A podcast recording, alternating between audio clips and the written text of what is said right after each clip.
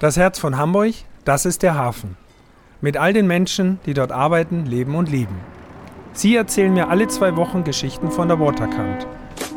Mein Name ist Hubert Neubacher, aber alle nennen mich Hubi. Ich bin der Chef von Barkassen Meier und das hier ist Hubis Hafenschnack.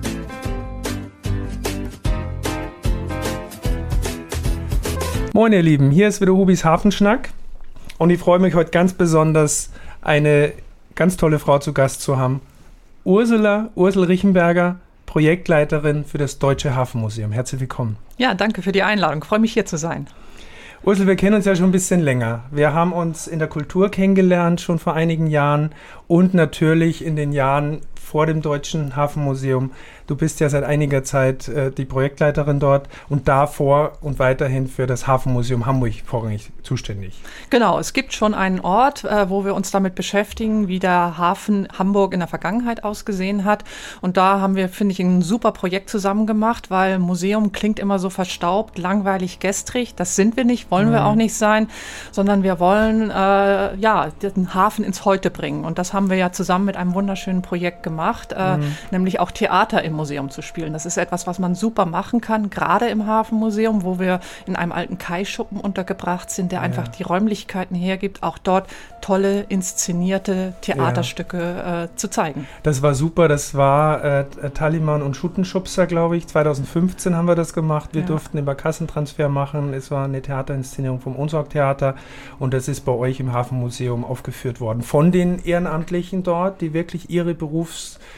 Stände dargestellt haben. Und ich glaube, das war durchgehend ausverkauft. Zwei Saisonen oder ja, was haben wir genau. gemacht? Wir ne? haben es nochmal in die Verlängerung gebracht, mhm. eine zweite Saison, weil es so erfolgreich war. Und es war so großartig zu sehen, diese 70, 80-jährigen ja. Männer zu erleben, zum ersten Mal auf einer Bühne zu stehen. Und es ging ja nicht nur um die Hafenberufe, sondern tatsächlich um ihre sehr persönliche Geschichte. Genau. Warum haben sie angefangen, im Hafen zu arbeiten? Ja. Wie war das mit der Familie?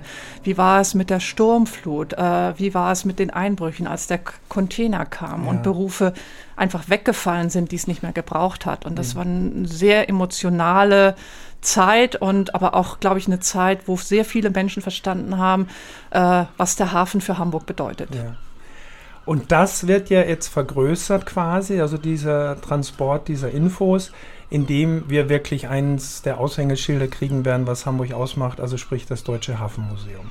Ich hoffe sehr, dass wir ein gutes Wahrzeichen werden für diese Stadt und es ist eine einmalige Chance, ein deutsches Hafenmuseum in Hamburg aufzubauen, dem größten Hafen Deutschlands, mhm. drittgrößter Hafen Europas, äh, uns explizit dem Thema Hafen zu widmen. Eben nicht nur Schiffe, nicht nur Maritimes, sondern was ist der Hafen für ein Raum? Dazu hören ganz, ganz viele Akteure, die dafür kämpfen, dass das wirtschaftlich funktioniert. Es ist ein geografischer Raum, aber auch ein sozialer Raum, der unsere Welt äh, am Laufen hält, der für weltweiten Austausch nicht nur von Waren sorgt, sondern tatsächlich ja auch von Menschen, Wissen, ja. Know-how-Transfer. Dafür braucht es einen Hafen. Und ja. genau darüber wollen wir im Deutschen Hafenmuseum nachdenken. Das heißt tatsächlich eine Erweiterung. Nicht nur wird im Hafen gearbeitet, sondern was ist Hafen für ein Raum? Wofür brauchen wir ihn? Und was hat Hafen mit mir persönlich zu tun, auch wenn ich nicht direkt im Hafen arbeite? Mhm. Diesen Fragen wollen wir nachgehen. Mhm. Das haben wir natürlich jetzt auch ein bisschen gemerkt. In den letzten anderthalb Jahren haben wir sehr gemerkt, wie, wir, wie sehr wir alle davon abhängig sind, äh, was Schiffe, nicht nur Schiffe, aber was Häfen generell bedeuten, was in, uns ins Land gebracht wird an Waren und so. Was wir jetzt noch merken, dass ein bisschen was fehlt. Ein bisschen ist ja das Weihnachtsgeschäft bedroht, habe ich gehört. Ich glaube nicht, dass jetzt so viele Dinge fehlen Keine werden. Kühlschränke mehr aber, in Hamburg. Aber irgendwie wurde es so ein bisschen kommuniziert. Ja. Nein, aber die ganze Welt drumherum, die stellt ihr ja dar. Und das heißt, die Menschen, die im Hafen arbeiten, Werften, Schiffe, alles, was wirklich das ganze Globale generell ausmacht. Und das genau. aus der Vergangenheit bis in die Neuzeit heute. Genau. Und das versucht ihr darzustellen. Das finde ich ganz großartig. Und vor allem, da kann ich jetzt ja, weil wir beide nicht wirklich aus Hamburg sind, muss ich ja sagen, dass ich als Österreicher und du geborene Schweizerin, es braucht dann wohl auch immer ein paar Menschen von außen, die so ein bisschen äh, Schwung mit reinbringen in die Sache. Darf ich das mal so sagen? Ich weiß es nicht. Ich sehe das Nehme so. ich gerne an. Also ich hätte es äh, nicht besser sagen können. Ich finde auch, dass gerade der Blick von außen auf den Hafen hilft zu erklären, was ist das Besondere dieses Hafens. Mhm. Wenn man eben noch nicht mit der Muttermilch äh, die Hafenluft aufgeatmet genau. hat, aufgesogen hat, sondern einfach konkret Fragen hat. Was ist das für ein Ort? Wie funktioniert der? Äh, wie ist der organisiert? Was ist die HPA für eine Behörde? Mhm. der Hafen ist nicht eine Firma. Das sind über 100 Firmen, die dort versammelt sind. Es braucht eine Verwaltung, es braucht eine Wasserschutzpolizei, Lotsen, die die Schiffe hier überhaupt in den Hafen ja. reinbringen. Und diese Vielfalt darzustellen, gute Fragen zu stellen, auch Antworten nach Möglichkeit zu finden. Ich glaube, da war es eher hilfreich, tatsächlich aus den Bergen hier nach Hamburg ja. zu kommen und genau solche Fragen zu stellen. Mhm. Das geht mir genauso und deshalb bin ich ja ganz glücklich, dass ich diesen Podcast machen darf, weil man da tatsächlich auch mal Fragen stellen darf für mich selber, aber natürlich auch für die Zuhörer und Zuhörerinnen, äh, was einen wirklich interessiert oder was vielleicht auch noch nicht so gefragt wurde oder so. Das derzeitige Museum befindet sich ja äh, in den Schuppen, in die 50er Schuppen. Und da gibt es jetzt ja seit einem Jahr ein ganz besonderes Highlight. Und äh, da möchte ich jetzt auch in dem Namen allen nochmal danken, aber auch dir. Ihr habt uns ja im 2020 ein Highlight beschert in dem äh, letzten September, also 2020, am 7. September genau, äh, die Peking eingelaufen ja. ist. Das ja. Schmuckstück schlechthin, ne? Ja, also ich kriege immer noch Gänsehaut, wenn ich an diesen Tag denke. Der 7. September 2020, trotz Corona, mhm. so ein Hafenfest zu feiern mit so vielen Menschen, die Begeisterung. Ich war auf der Peking, mhm. konnte an Bord sein, diese Begeisterung zu fühlen, sowohl von den vielen Barkassen und Traditionsschiffen, die die Überführung von Wewelsfleet bis nach Hamburg begleitet ja. haben, als auch tatsächlich die Leute, die am Ufer standen. Es ja. ging gleich morgens los. Wir sind ja um 6 Uhr gestartet. Ich äh, bin sonst nicht so eine Frühaufsteherin, aber an dem Tag war es natürlich kein Problem, so früh dann in Wewelsfleet zu sein. Und da war ja tatsächlich die heikelste Stelle, durch dieses Sperrwerk der Stör zu fahren, wo mhm rechts und links vom Schiff nur 50 Zentimeter Platz waren. Und da 6 Uhr morgens ungefähr ja, 1000 Menschen auf dem Deich stehen zu sehen, Totenstille, die Sonne ging langsam auf und ja, dank der guten Arbeit der Ingenieure, der Lotsen, da tatsächlich problemlos durch dieses Sperrwerk zu kommen. Als wir durchs Sperrwerk mit den Schleppern durch waren, haben diese Menschen applaudiert. Die Sonne ging auf, also total kitschig eigentlich, aber für mich war es nicht kitschig, sondern tatsächlich nach drei Jahren Restaurierung auf der Werft können wir mit der Peking endlich nach Hamburg kommen. Mhm. Sie ist perfekt restauriert worden wiedererstanden als Frachtschiff. Alle Einbauten, die in den Nachnutzungen äh, da reingekommen sind, sind rausgenommen worden. Und ein Gefühl dafür zu kriegen, was Menschen zu Beginn des 20. Jahrhunderts getan haben, um, mhm. um Kap Horn zu segeln, für Salpeter aus Chile. Ja. So ein Instrument, so ein Schiff zu bauen, ein Hamburger Fährmaster, also höchst emotional. Mhm. Und es freut mich, wenn es auch für dich, wenn für viele Hamburgerinnen das ein großartiger Tag war. Für mich war es auf jeden Fall ein Höhepunkt in meinem Berufsleben. Leben. Es war super. Ich war ein Blankenesam-Anleger, weil wir auch natürlich die Fahrt begleitet haben mit unserer Flotte und die Menschen waren total angefixt. Also man mhm. hat wirklich, und was ich auch ganz besonders finde, ist, wir haben solche Einlaufparaden ja meist zum Hafengeburtstag oder auch schon mal erlebt. Ich erinnere mich vor vielen Jahren, als die Queen Mary die Anläufe immer hatte, da waren ja um Menschenmassen. Jetzt war es ja ein Traditionssegler, der so toll renoviert ist, der, der reingefahren ist ich finde ganz toll, dass die Seefahrt oder Schifffahrt die Menschen immer noch so berührt. Und in dem Fall tatsächlich auch Tradition. Ja. ja? Das Schiff ist ja, wenn du es erzählen magst, es war ja in New York. Ja, genau. Lag da in der letzten Zeit, ja. bevor es dann wegging, ja. relativ unbeachtet, glaube ich. Genau. Und äh, jetzt müsste ich lügen, Herr Kaiser heißt ja. na, der Joachim Kaiser war der Projektleiter da, ja. Genau. Sich dafür gekümmert oder, oder bemüht, dass dieses Schiff, als es noch in New York lag, wirklich in irgendeiner Form nach Hamburg kommt. Und dass man das geschafft hat, muss man ganz ehrlich sagen, ist eine irre äh, Leistung gewesen für alle. Genau. Also es war einerseits natürlich eine irre technische mhm. Leistung, dieses Schiff zu restaurieren, ähm, denn es lag seit 74 in New York York und ja, da war einfach nicht das Geld da, die Ressource da, um sich äh, ja angemessen um dieses Schiff zu kümmern. Und es war tatsächlich kurz vor zwölf. Das Schiff sollte verschrottet werden und äh, es hat sehr viele engagierte Hamburgerinnen und Hamburger gegeben,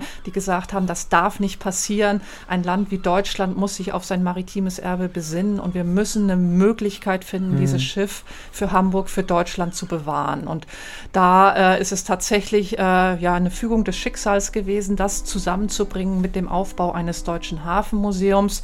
Wir haben eine Ikone, ein Leitobjekt für das neue Museum, das uns hilft, genau äh, über Hafen nachzudenken, das Lust macht hoffentlich auf dieses Museum, das attraktiv mhm. ist, das weithin sichtbar ist. Und äh, ja, Joachim Kaiser ist es da vor allen Dingen auch zu verdanken, dass er da wirklich immer den Finger in die Wunde gelegt hat. Ja. Wir brauchen das Geld, wir brauchen die Entscheidung jetzt, äh, sonst gibt es dieses Schiff nicht mehr. Und äh, viele, viele Beteiligte aus Politik, Wirtschaft, Kultur haben sich um dieses Schiff bemüht und es mhm. ist eine Erfolgsgeschichte. Ja, ähm, mit viel Geld äh, ist es restauriert worden, aber ich glaube, es ist jeden Cent wert.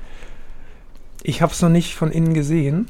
Also ich glaube, ihr habt jetzt ja die ersten Führungen ja, schon genau. an Bord der Peking, äh, die alle wieder erwarten sofort ausverkauft waren.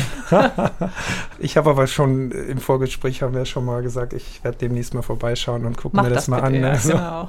ähm, nun ist es ja so, dass äh, das Deutsche Hafenmuseum einen anderen Ort kriegen wird. Das heißt, sie bleibt ja nicht dort, wo jetzt die 50er-Schuppen sind. Das wird bleiben. Mhm, aber genau. das Hafenmuseum selber, das Deutsche, kriegt einen ganz besonderen neuen Ort. Genau, das äh, kriegt einen Neubau. Äh, wir haben insgesamt ja eine Summe von 185 Millionen Euro bekommen, um einen neuen Kulturort in Hamburg zu mhm. schaffen. Und den äh, können wir glücklicherweise schaffen äh, in einem Bereich, der sowohl eng verbunden ist mit der Stadt als auch mit dem Hafen. Das war uns inhaltlich ganz yeah. wichtig.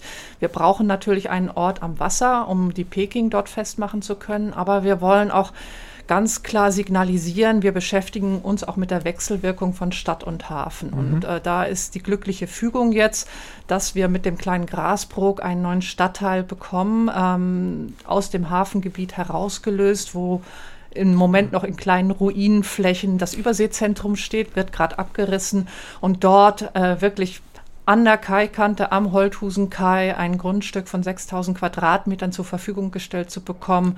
Dort, ja, sehr spektakuläre Blicke auf Stadt und Hafen werfen zu können, im Rahmen eines Architekturwettbewerbs hoffentlich eine spannende Architektur mhm. entwickelt zu bekommen und dann dort ein Ort zu sein, der sowohl für die Stadtgesellschaft als auch für Touristinnen attraktiv wird und ähm, ja, wo man gern Wahnsinn. hingeht und ähm, wo man ja Hafen, Stadt ganz anders erleben kann als an den vielen anderen tollen maritimen Orten, die diese Stadt ja auch schon hat.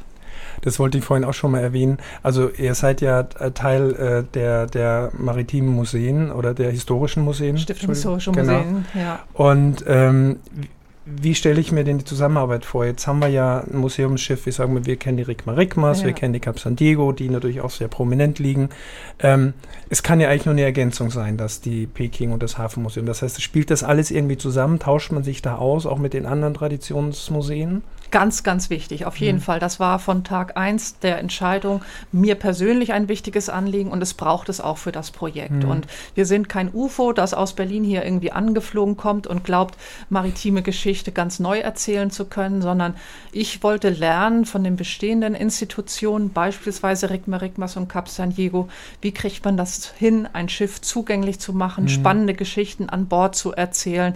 Da bin ich früh in den Austausch mit den Eignerinnen und Eignern Eignern dieser beiden Schiffe gegangen, aber eben auch die vielfältigen maritimen Orte, die es gibt, äh, vom Internationalen Maritimen Museum über die Ballinstadt, das Gewürzmuseum. Ja. Äh, es gibt ganz, ganz, ganz viele Einrichtungen, die sich unterschiedlichen Aspekten des Themas Hafen und Hamburg widmen. Und da wollen wir gemeinsam versuchen, eigene Erzählungen fürs Deutsche Hafenmuseum zu mhm. entwickeln. Wir wollen unterstützen, dass noch mehr Leute in diese Stadt kommen, dass alle von diesem Museum profitieren und natürlich Erzählungen entwickeln, die an anderen Orten noch nicht erzählt werden, mhm. uns nicht doppeln. Und dafür ist eine Abstimmung wichtig, sowohl was die Inhalte angeht, als auch was die Besucherinnenansprache angeht. Da finden also regelmäßig Austauschtreffen statt. Ich meine, ich stelle mir das ja extrem vielfältig vor, das zu planen, zu kreieren. Wie groß ist denn jetzt das Team im Moment, was das? Ja, das Team besteht derzeit aus sechs Personen. Das oh. heißt, also es ist vielleicht noch nicht so ganz im Verhältnis zu mhm. der Größe des Projekts, ja. aber ähm, das wird wachsen. Äh, wir werden ein Team von bis zu 40 Personen werden. Äh, auch da gehen wir Schritt für Schritt vor.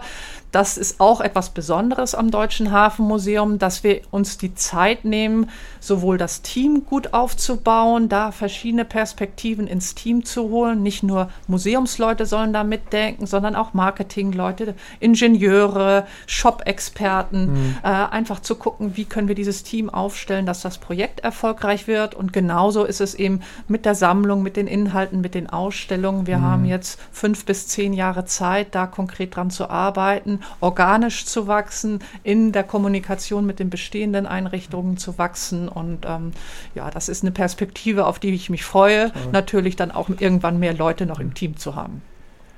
Wann ist denn Eröffnung geplant? Die noch? Ja, es gibt so einen Meilensteinplan Ende der 20er Jahre, 2030 mhm. die Eröffnung zu okay. haben. Und ähm, ich freue mich sehr über die aktuellen Prozesse, die die Hafen City GmbH für den kleinen Stadtteil insgesamt ja betreut. Da gibt es ja jetzt schon einen Funktionsplan für den gesamten Stadtteil. Wo ist die Schule? Wo mhm. sind öffentliche Räume? Wie soll der Park organisiert werden? Und da freue ich mich sehr, dass das Deutsche Hafenmuseum da eine wichtige mhm. Rolle spielt und wir tatsächlich wahrscheinlich so etwas wie das das erste Gebäude sein werden, was in diesem neuen Stadtteil fertig ist. Toll. Und ähm, ja, gemeinsam mit den vielen Partnerinnen aus der Stadt, von der Stadtentwicklungsbehörde über eben die Hafen City GmbH, die Wirtschaftsbehörde, mhm. die Touristiker, da gemeinsam äh, diesen Stadtteil zu entwickeln. Ähm, auf diesen Prozess freue ich mich. Und jetzt gehe ich ja mal stark davon aus, jetzt ein bisschen egoistisch gedacht, dass da ja auch ein Anleger hinkommen wird.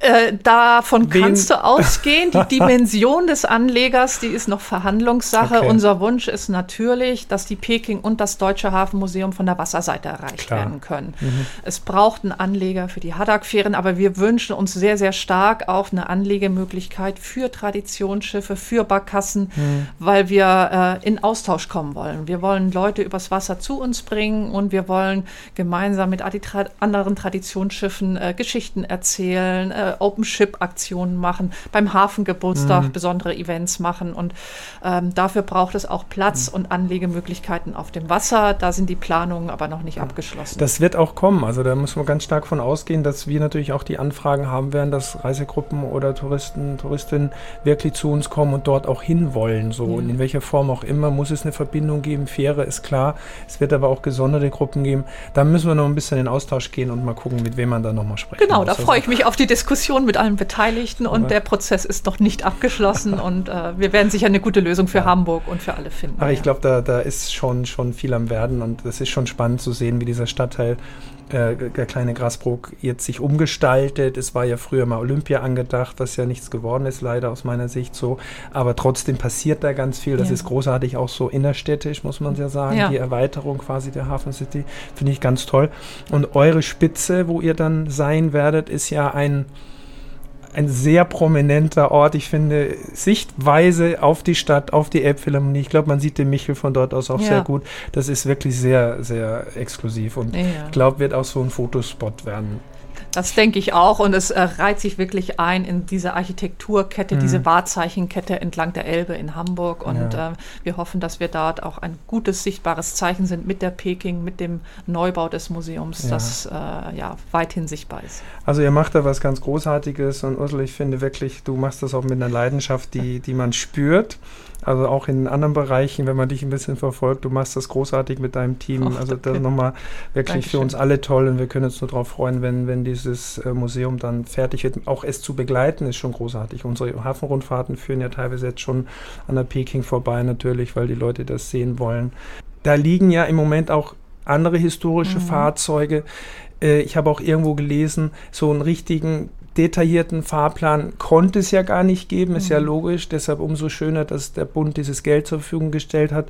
So, jetzt seid ihr, glaube ich, sparsam dabei. Aber welche Fahrzeuge wird man welche mit rübernehmen? Da liegen ja auch Barkassen, alte ja. Schlepper und diverse ja. Schiffe. Wird das ein bisschen verteilt? Ist da schon, weiß man wahrscheinlich nicht. Das wird dann so. Ja, man weiß es noch nicht endgültig, aber der Plan ist schon tatsächlich, den jetzigen Standort des Hafenmuseums Hamburg äh, auch zu erhalten. Mhm. Und ähm, es steht unter Denkmalschutz und es ist ein Ensemble, was beispielhaft dafür steht, was den Hamburger Hafen bis heute erfolgreich macht. Mhm. Er ist innovativ, er passt sich an.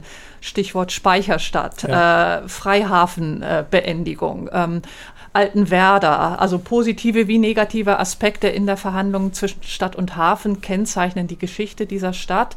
Und äh, da wollen wir mit dem Hafenmuseum Hamburg auch zeigen, denn äh, dass der Hafen erfolgreich ist und aus meiner Sicht auch bis 2040 erfolgreich sein kann und auch darüber hinaus, weil dieser Kaischuppen gebaut wurde, um schnellen Umschlag zu mhm, ermöglichen. Mm, Den Schiffen Argumente an die Hand zu geben, warum man 100 Kilometer die Elbe hochfährt ja, in den Hamburger ja. Hafen, in dem eben ein schneller Umschlag in diesem Hafen möglich mm. ist. Und dafür braucht es nicht nur den Schuppen, dafür braucht es die historischen Krane, da, die historische Hafenbahn ist dort ansässig ja. und wir haben Hafenarbeitsgeräte wie einen Schutendampfsauger, einen Schwimmkran. die Bleichen liegt dort von der Stiftung mhm. Hamburg Maritim, ein alter Stückgutfrachter. Und dieses Ensemble macht Hafen erlebbar, spürbar, schmeckbar, riechbar. Wenn die Wahnsinn. unter Dampf sind, die Schiffe, dann äh, merkt man auch, dass Hafen nicht nur was romantisch Schönes ist, sondern auch was Schmutziges und Lautes. Und das ist eine Erzählung, die wir weiter an diesem Ort erzählen wollen, mhm. sodass also aktuell die Planungen vorsehen, die Peking zwar zum Neubau zu bringen, aber auch am Hafenmuseum Hamburg noch eine eigene Erzählung mhm. weiterhin zu betreiben. Und dazu zählen die Großobjekte sowohl schwimmend wie an Land mit den Van-Carriern und den Kranen. Ganz großartig, liebe Ursel. Ich freue mich sehr, dass du hier warst. Wir könnten, glaube ich, noch ewig weitersprechen. Vielleicht wiederholen wir es nochmal und gehen nochmal äh, tiefer in die Themen. Ich glaube, dass das sehr wichtig ist, dass wir die Tradition und die Moderne im Hafen an sich dargestellt haben müssen. Dafür bist du vor Ort und ich glaube, du machst das wunderbar und die Leute freuen sich. Vielen Dank, dass du heute hier warst. Wir sehen uns hoffentlich bald wieder am Hafen, im Hafen. Danke dir. War schön hier zu sein. Tschüss. Tschüss. Dieser Podcast ist eine Produktion der Gute-Leute-Fabrik in Kooperation mit Port of Hamburg, der Hamburger Morgenpost und der Szene Hamburg.